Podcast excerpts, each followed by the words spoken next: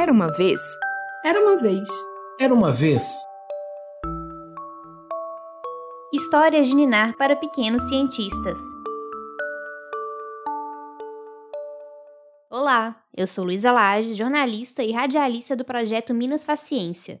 Eu gosto de histórias de rádio, de podcasts e de ciência. E gosto mais ainda de olhar para as estrelas. Esse é o História de Ninar para pequenos cientistas, uma coleção de contos sobre conceitos, ideias, acontecimentos e descobertas do mundo da ciência. E a gente vai começar olhando para cima, para o céu.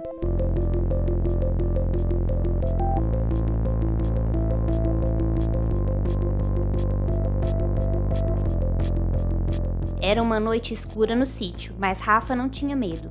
Pelo contrário, estava bastante ansiosa por uma noite como aquela. A lua brilhava, assim como muitas e muitas estrelas, não tinha uma nuvem no céu. A mãe da menina chamou e começou a mostrar algumas das constelações, como são chamados os grupos de estrelas que marcamos no céu, como desenhos. Ela explicou que onde estamos, no hemisfério sul do planeta, vemos estrelas que as pessoas que estão no norte não conseguem enxergar, e vice-versa. A mãe mostrou o Cruzeiro do Sul. Depois apontou para três pontinhos brilhantes no céu. São as Três Marias, ela disse. Era o famoso cinturão de Órion. Com um aplicativo do celular, as duas percorreram estrelas próximas e descobriram um pouco mais sobre aquela constelação. Ela é tão fácil de identificar no céu noturno que dá para ver até mesmo nas cidades. Ao lado de Betelgeuse, chegaram a uma estrelinha chamada HD 43587. Rafa pensou que era um nome muito formal e engraçado. Ficou com aquilo na cabeça e decidiu que só entre as duas a chamaria de Guadalupe, como o sítio do avô. Lá de cima, a HD 43587 pareceu ficar satisfeita com o novo nome.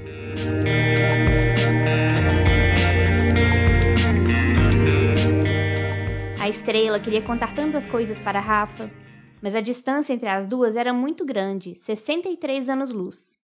Isso significa que a luz que ela produz leva 63 anos para chegar aos nossos olhos, aqui na Terra.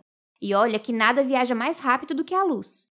O Sol, por exemplo, está a 8 minutos-luz de distância, bem pertinho da gente. Mesmo se a estrela apelidada de Guadalupe quisesse mandar um sinal para Rafa, quando chegasse aqui, a menina já não seria mais criança. Nem um pouco, teria 70 anos de idade. Imagine só. Quando a gente olha para o céu, agora, a Guadalupe de Rafa está brilhando, mas é um brilho de 63 anos atrás. E cá entre nós, seria uma baita coincidência se ela olhasse para o céu, para aquela direção e no momento certo. A Guadalupe está tão longe que é até difícil imaginar. Se você fosse do tamanho de um grãozinho de areia, o Sol ou a Guadalupe seriam do tamanho de uma bola de futebol. E se você quisesse andar até a HD 43587, seria como ir e voltar umas 100 vezes de Belo Horizonte até Salvador, ou umas 10 mil vezes até a padaria. Mas a maior surpresa é que a HD 43587 não estava sozinha. Ela faz parte de um sistema de estrelas e tem uma companheira. As duas nasceram e ficaram juntas a vida toda. Uma era muito diferente da outra, cada uma com seu jeitinho, como é com toda estrela no céu.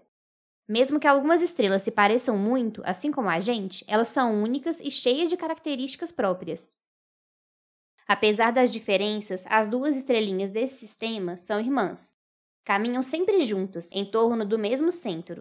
E Guadalupe queria muito saber se Rafa também tinha um nome diferente para a irmã. Uma não sabia o que era estar nesse universo sem a companhia da outra. Observaram muitas e muitas coisas, lado a lado. Brincaram, cresceram e estavam refletindo sobre toda aquela longa vida de estrela. Ela já era uma estrela adulta, já tinha vivido tanto. Guadalupe é pelo menos um bilhão de anos mais velha que o nosso Sol. E olha que ela tem quase 5 bilhões de anos, e isso é só metade da sua vida. A HD 43587 nasceu como tantas e tantas outras estrelas.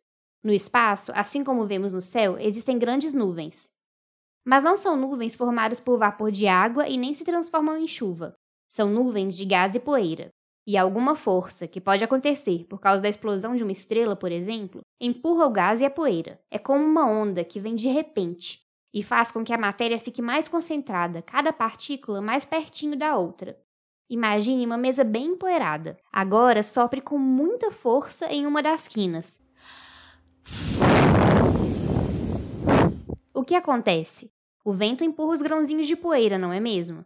No final, onde você soprou fica mais limpo e a poeira se acumula em outros lugares. No espaço é muito parecido. Nesse local onde o gás e a poeira se acumulam, são formadas várias estrelas. Foi assim com a Guadalupe de Rafa. As partículas começaram a se juntar, porque além de tudo, a gravidade atrai uma outra. Ficaram tão juntas que a temperatura começou a subir. Se a estrela pudesse explicar, diria que é bem parecido com quando você entra em um ônibus lotado. Aquele tanto de gente vai ficando cada vez mais quente e as pessoas começam a querer se afastar. Mas ninguém quer sair do ônibus. É por aí. Então, ao mesmo tempo que as partículas foram se atraindo e ficando mais e mais juntas, as altas temperaturas fizeram com que elas se afastassem. Mas isso não aconteceu só uma vez, é o tempo todo. É uma batalha constante até hoje. E foi assim que a HD 43587 nasceu. Primeiro, ela era como um bebê, chamada de protoestrela. Depois, mais matéria foi se juntando no núcleo, bem no centro dela, e ela foi produzindo mais e mais energia. Foi se desenvolvendo, crescendo e ficando mais quente.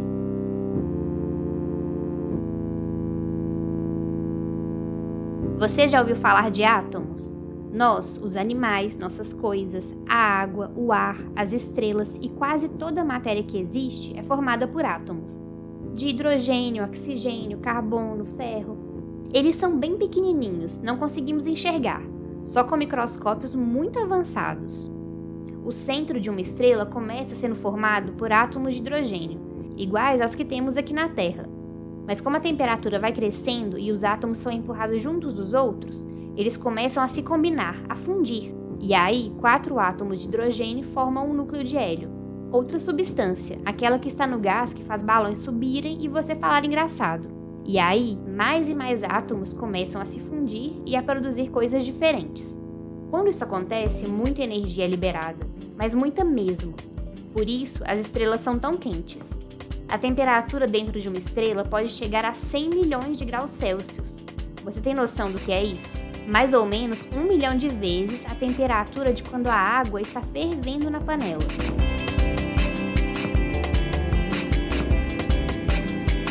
HD 43587 brilha tão forte e um pouco mais azulada que o Sol, nem consegue pensar em parar de brilhar. Mas sabe que uma hora vai ficar cansada e não ter tanta energia.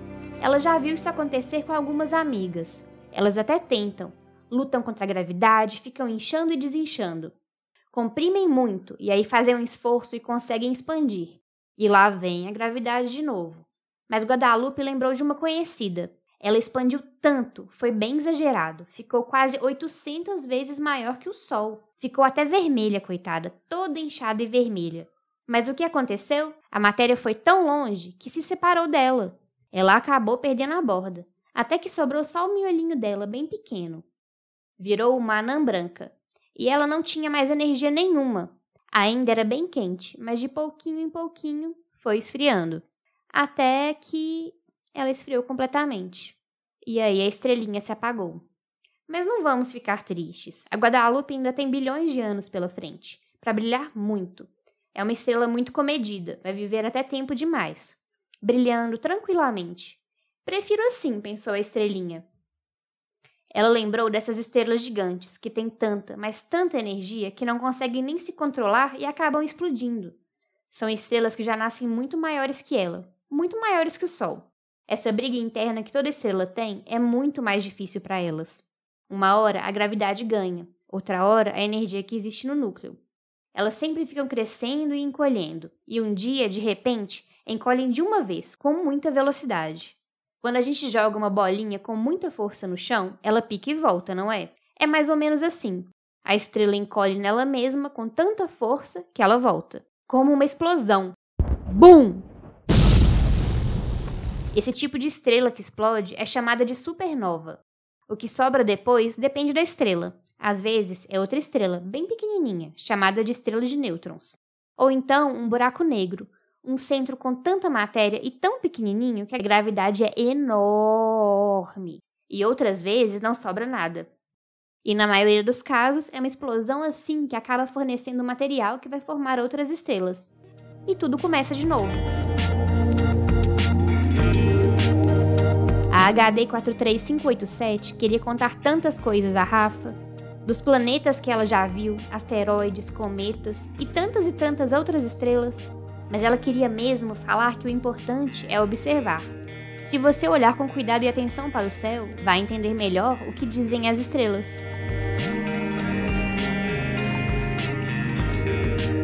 Você ouviu um episódio de Histórias de Linar para Pequenos Cientistas, um podcast do projeto Minas Paciência, da Fundação de Amparo à Pesquisa do Estado de Minas Gerais, a FAPEMIG.